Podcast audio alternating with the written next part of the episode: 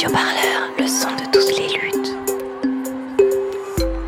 Vous écoutez un entretien de Radio Parleur, le son de toutes les luttes. Mes vrais premiers souvenirs de lutte, où j'ai vraiment eu un sentiment de, de solidarité entre militants et militantes, c'est euh, quand j'ai commencé à rejoindre euh, du coup le premier collectif féministe dans lequel je suis allée. Et on faisait des actions, on faisait des actions la nuit, on faisait des collages, on faisait des trucs comme ça. Et, euh, et je me souviens surtout par exemple de mon premier collage, et ben c'était grave un sentiment de, un mix entre de l'adrénaline et de la solidarité. C'est des souvenirs hyper marquants qui m'ont forgé. Et après, justement, de ce collectif, on a créé un collectif juste en non-mixité TDS, où on faisait après des collages entre TDS. TDS, du coup, c'est travailleuses et travailleurs du sexe. Et on faisait du graphe et on faisait plein de trucs comme ça. Elle est travailleuse du sexe, autrice et dessinatrice. À 24 ans, elle vient de sortir son premier roman graphique intitulé Bagarre érotique, récit d'une travailleuse du sexe, aux éditions Sex Appeal d'Anne Carrière. 200 pages de dessins en aplat noir et blanc, au cours desquels elle revient sur sa propre histoire, de son premier client lors de son déménagement en Belgique à ses réflexions politiques.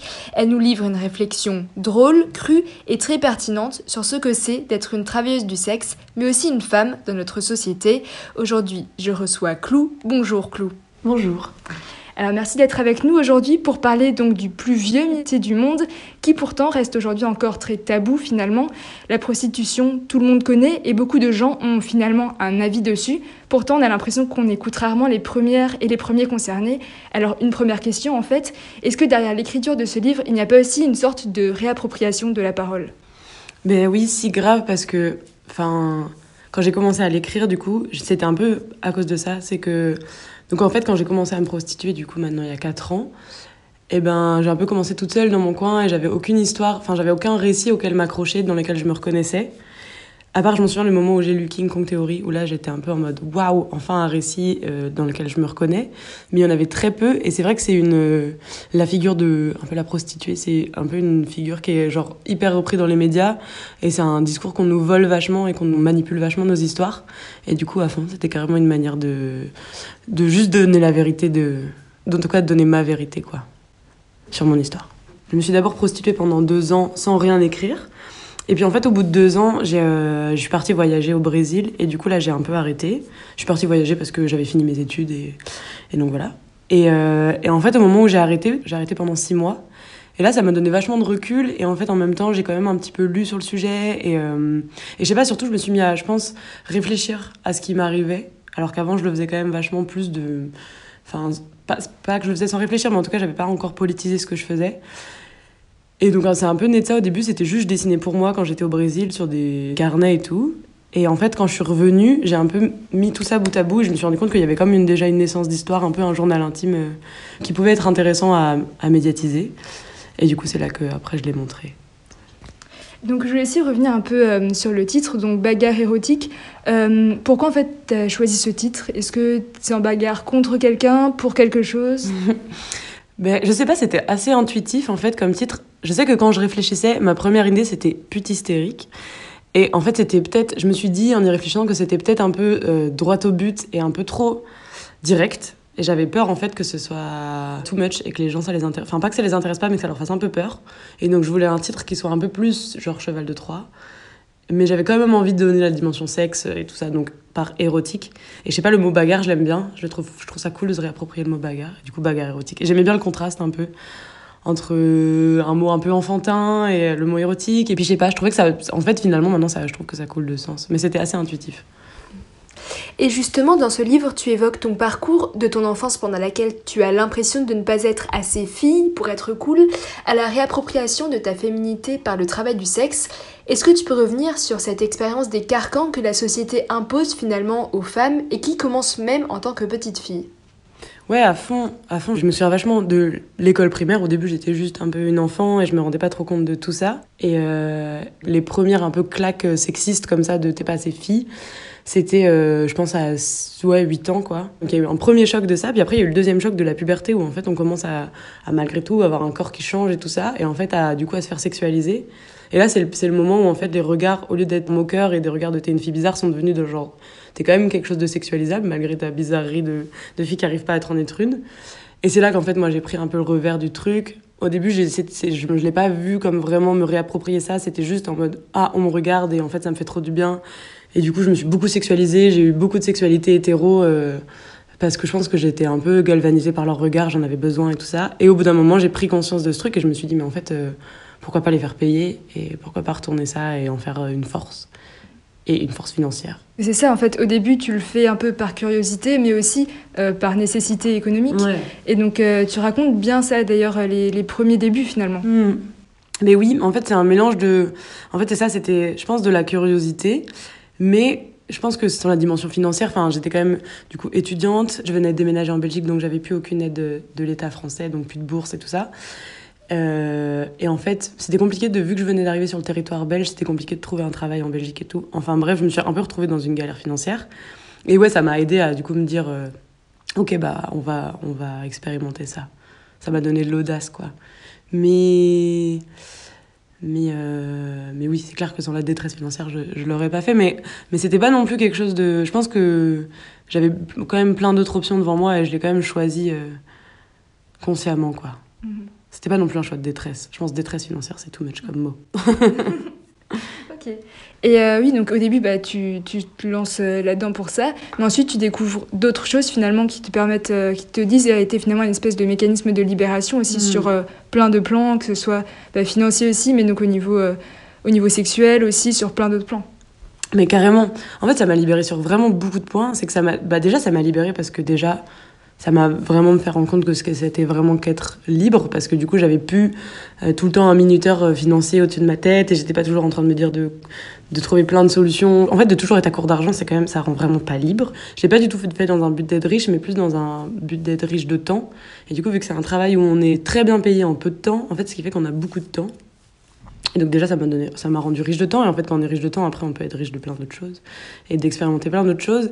Et ça m'a aussi soigné, du coup, ce que je parlais, ces blessures euh, dans ma sexualité où je pense que j'avais énormément besoin du regard masculin et énorme, énormément besoin de, de, ouais, de leur validation et que ça s'est passé par ma sexualité. En fait, ça, ça m'a vraiment aidé à soigner ces plaies-là. Et je me suis dit, en fait, c'est bon, t'es désirable, on peut te donner de l'argent. Enfin, en fait, oui, c'est ça. En fait, le fait qu'on me, donne- qu'on me donne 200 euros pour coucher avec moi, c'est un peu bizarre, mais en fait, ça m'a fait me dire, c'est bon, t'es dans le clan des filles qui sont euh, validées par les mecs. C'est un peu horrible, mais je crois que j'en avais besoin.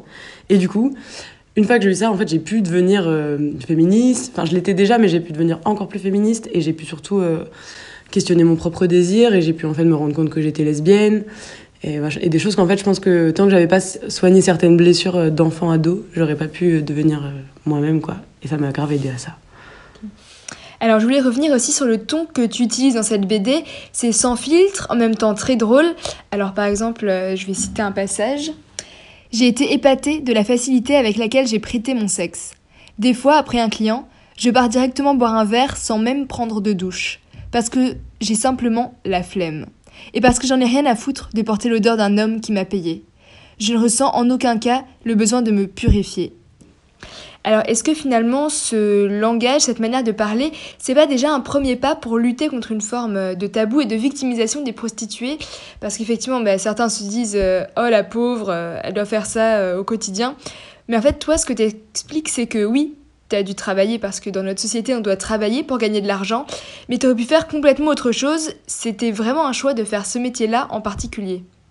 Mais oui, grave. Et je pense que c'est ça d'en parler avec un langage pas du tout victimisant et tout, c'est hyper important.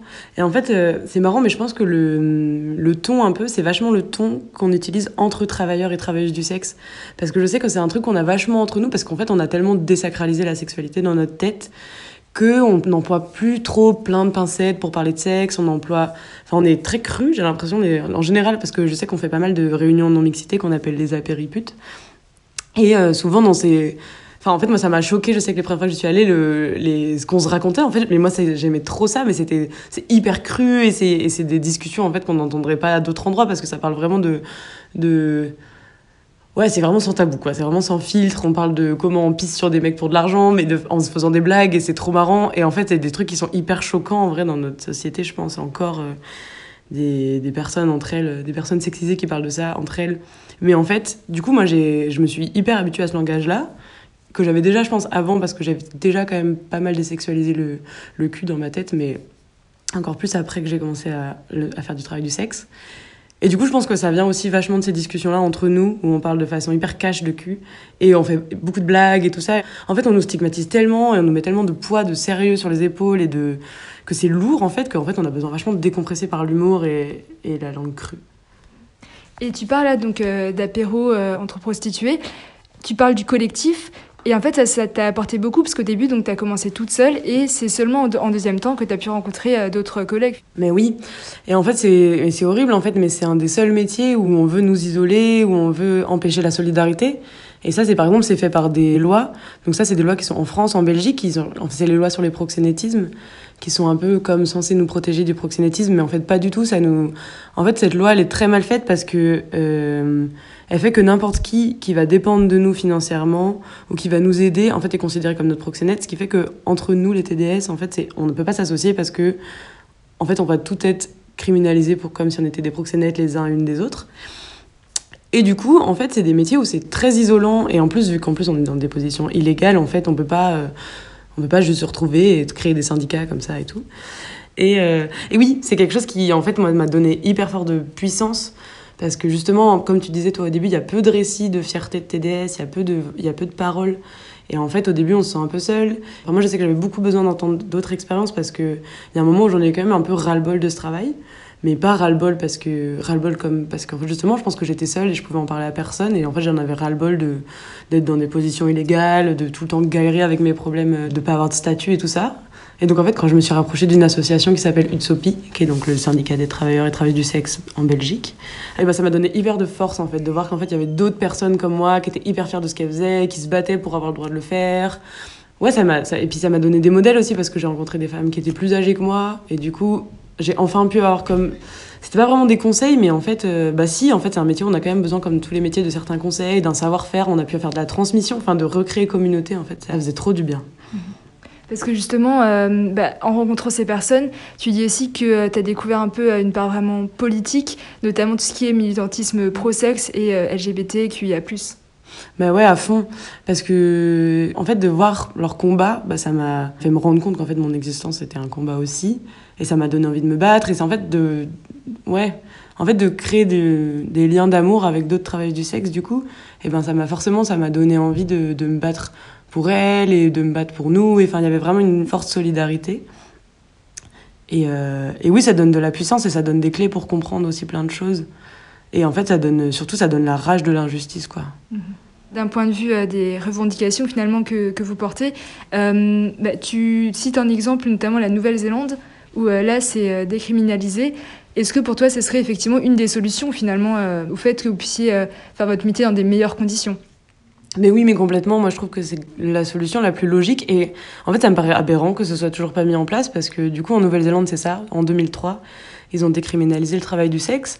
Et en fait, c'est juste logique. Maintenant, le travail du sexe est traité comme genre n'importe quel autre. Enfin, une travail du sexe, elle est considérée comme n'importe quel autre travailleur et travailleuse. Et donc, c'est les mêmes, c'est les mêmes lois. Elle a un statut, elle a une retraite, elle a des aides, elle a tout ça. Elle a une protection sociale et tout. Et, euh, et je trouve ça choquant que ce soit toujours pas le cas en France, alors que bah, on est là et on travaille et, et en fait, euh, bah ouais, c'est, il serait temps quoi. Et justement, euh, les personnes abolitionnistes donc, euh, qui veulent abolir euh, la prostitution et les personnes pro-sexe pourraient se rejoindre finalement dans leur lutte. Alors au premier abord, ça paraît un peu paradoxal, mais pourtant en fait, ça l'est pas forcément. Mais oui, c'est ça. Je pense que c'est dommage parce que, en fait, je pense qu'on se comprend sur plein de points. C'est juste que moi, j'ai l'impression qu'elles veulent juste pas, enfin, les personnes abolitionnistes veulent juste pas entendre que nous, on existe aussi. Mais en fait, on se rejoint sur les points où, genre, la, traite des êtres humains et les personnes qui en sont victimes et qui, du coup, sont, sont pas travailleurs et travaillent du sexe, en fait, sont juste des personnes qui sont euh, dans des parcours de traite et qui sont, qui sont forcées, du coup, à se prostituer. Et là, les travailleurs et travailleurs du sexe ne sont pas du tout pour ça. Et en fait, c'est horrible de nous mettre dans le même sac. Parce qu'en fait, ce que ces personnes subissent là, bah, du coup, c'est du viol.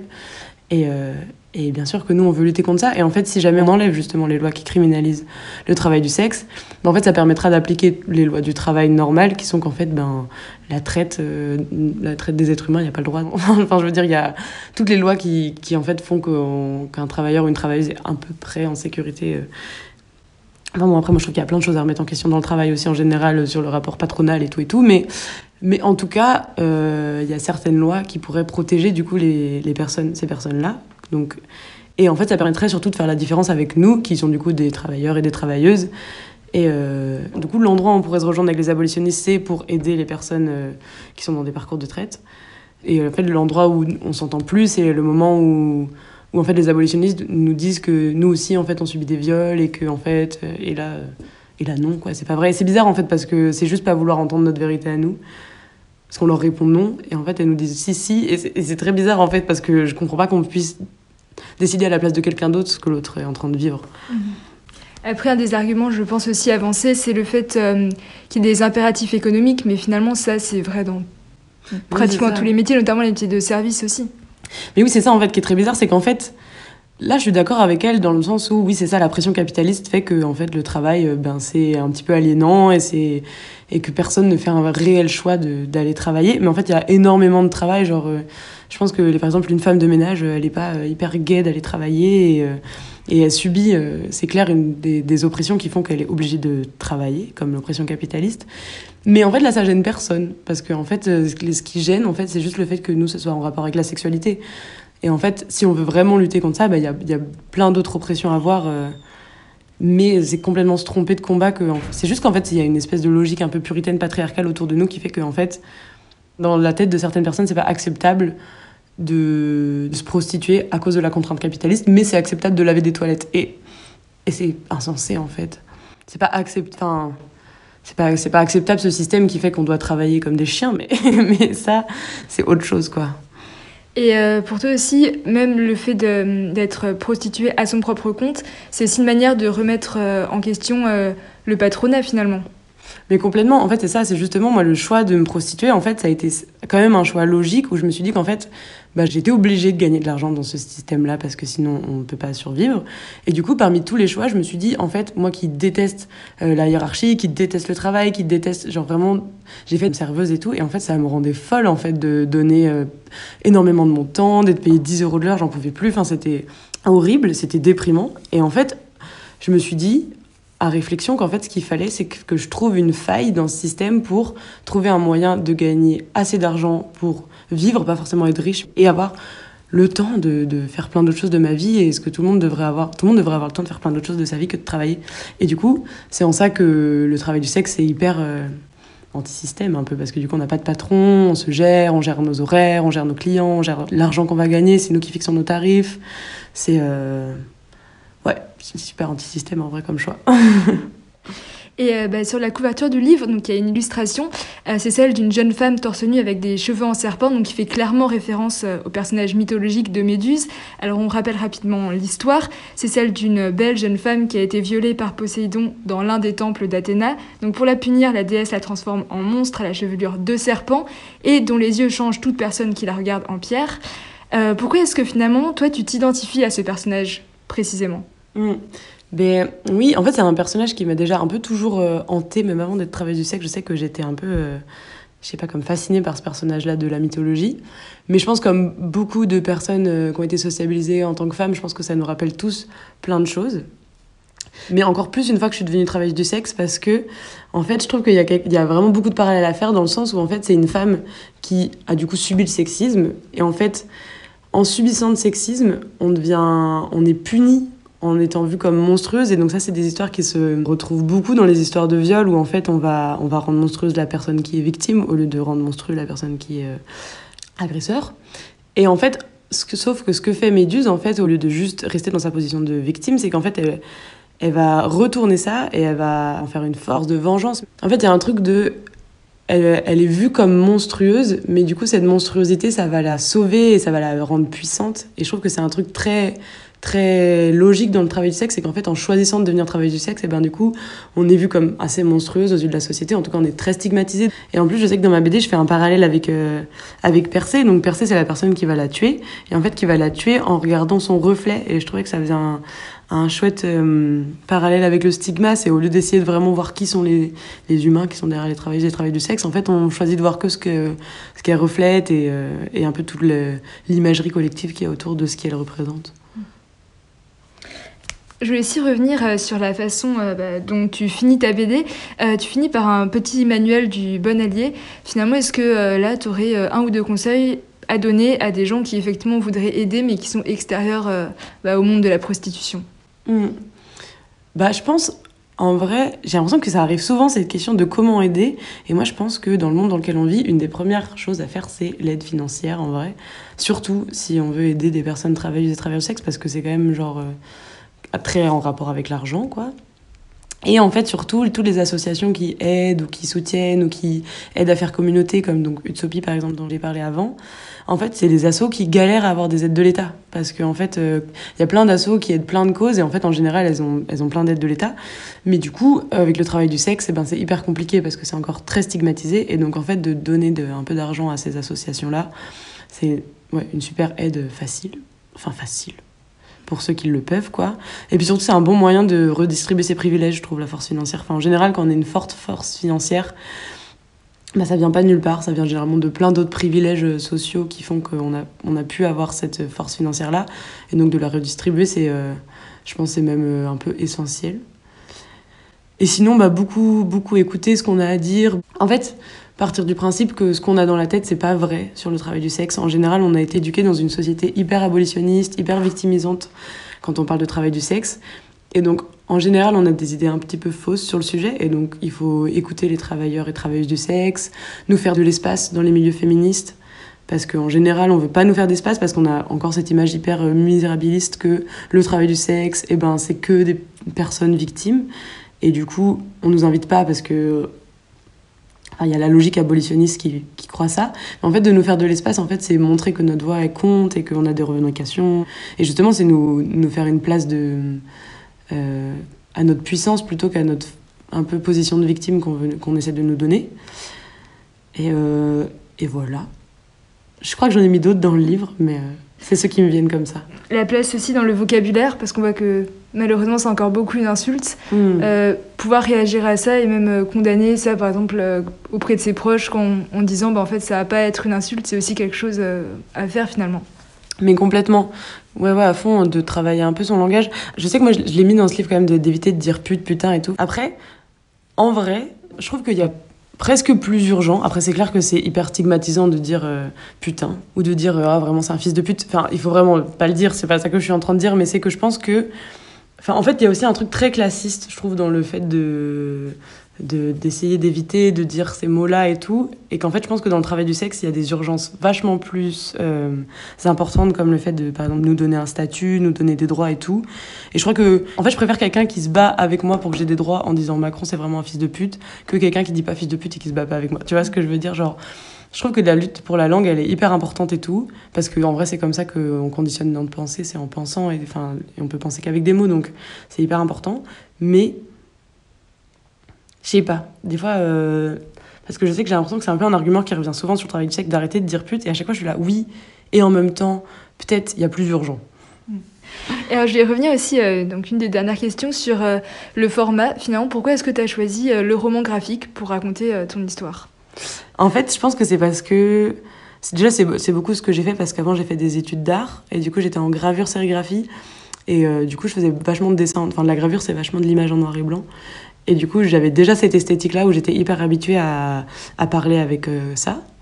Et en fait, je trouve qu'en plus, ce qui est cool dans le roman graphique, c'est que, et dans la bande dessinée en général, c'est que c'est hyper abordable en fait. Pour les gens qui ont envie de lire et qui ont envie de s'éduquer sur certains sujets, des fois, ça peut être un peu lourd de lire des livres. euh, Enfin, je sais que justement, parce que je parlais sur la langue et tout, je suis un peu en bataille des fois contre les livres hyper universitaires. Et, euh, et en fait, je trouve que le roman graphique, bah, il y a un truc hyper accessible. Et en fait, tout le monde, du coup, peut le lire. Ça se lit assez vite. Je pense qu'en 2-3 heures, je pense que c'est lu. Et puis qu'il y a plein d'illustrations et qu'en fait, les images, ça parle vachement bien aussi. Et de, en fait, d'alléger le discours pour le rendre plus direct et plus accessible et un peu en fait je trouve que c'est un bon moyen de pour vulgariser une pensée euh, politique Et pour finir, euh, j'avais une dernière question. Est-ce que tu as une musique euh, qui est symbolique pour toi et que tu souhaiterais nous partager? Mais oui, du coup, à fond, j'ai une musique, c'est euh, une musique de Zelda Wainen. Donc, c'est une rappeuse qui est euh, aussi une travailleuse du sexe, euh, mais qui s'est suicidée il y a genre deux, deux ans, trois ans, je sais plus. Et moi, ça me rendait hyper triste parce que c'est une artiste que j'aimais vraiment beaucoup. Elle a fait un son qui s'appelle Décrime, du coup, qui parle de la décriminalisation. Hyper dur comme mot. Le message est hyper important, c'est hyper rare qu'on ait de la musique sur le travail du sexe. S'il y a plein de musiques qui parlent de la petite putain, mais, mais genre des, des musiques qui parlent de travail du sexe et d'une vision féministe, c'est hyper rare. Et, euh, et voilà. Bah merci, bah c'était Clou pour Radio Parleur. Donc euh, je rappelle que ton roman graphique euh, Bagarre érotique, récit d'une travailleuse du sexe est à présent disponible dans les librairies. Et donc encore un grand merci à toi Clou. merci à toi. Maman Papa Tata Écoutez, c'est délicat. Je sais que vous vous connaissez pas, mais vous en faites pas, ça ira. Juste écoutez-moi, voilà. Asseyez-vous là. Ouais, je suis pute. Mon dieu, mais qui l'aurait prédit? Elle avait de si bonnes de vieux amis, de bonne famille. Mais je suis pute aujourd'hui, c'est un fait établi. Et si je suis pute, c'est que j'encule toute votre hypocrisie. Vos préjugés bien emballés, fan est prêt à péter. Je suis sous les bandes d'enfoirés sans déconner. Vous délirez, vous trébuchez, ouah. Nous au bûcher, quoi. Allez, arrête de pleurnicher, viens dans mes bras. Et je sais que tu le sais, c'est comme ça que je câline. Vos schémas de merde, tout le monde tapine. Et pour un fit, rien que ça pine. Regarde-moi, je porte mes couilles. Je crois que c'est ça qui te fout la trouille. Foufou, lumière et jolie bouille. Mais derrière, j'entends que ça cafouille. Quoi, toi, tu crois quoi? Forcément que je marronne. Je te rappelle que t'es daronne. Devant moi, fais pas la folle. Oui, ta fille baisse, tiens-toi debout. Elle fait ses dias, fais pas le fou. Elle est balèze, t'es ma tous les Yankees qui sont au rendez-vous. Et je suis sereine car une fin, c'est toujours un début. Et ça m'écœure l'odeur de mon parfum dans vos histoires de cul. Patron fini maintenant la honte doit changer de camp. Si j'ai baisé pour de l'argent c'est parce que l'or est dans les temps. Ouais la pute a des limites qu'il faut savoir écouter. Autrement dit la dynamite si tu t'es trompé d'allier Bah ouais les choses sérieuses ne font que commencer. L'empowerment est réel et peut tous vous détrôner. Ouais je suis une fille bizarre ouais qui passe comme le blizzard. S'il te plaît cherche pas mon regard j'ai déjà vu trop de cafards. Et je crie des crimes, des Et j'écris mais pour vous je gaspillerai même plus une rime et je crie des crimes, des crimes, des crimes. Et j'écris, mais pour vous, je gaspillerai même plus une rime. Et je crie des crimes, des crimes, des crimes, des crimes, des crimes, des crimes, des crimes.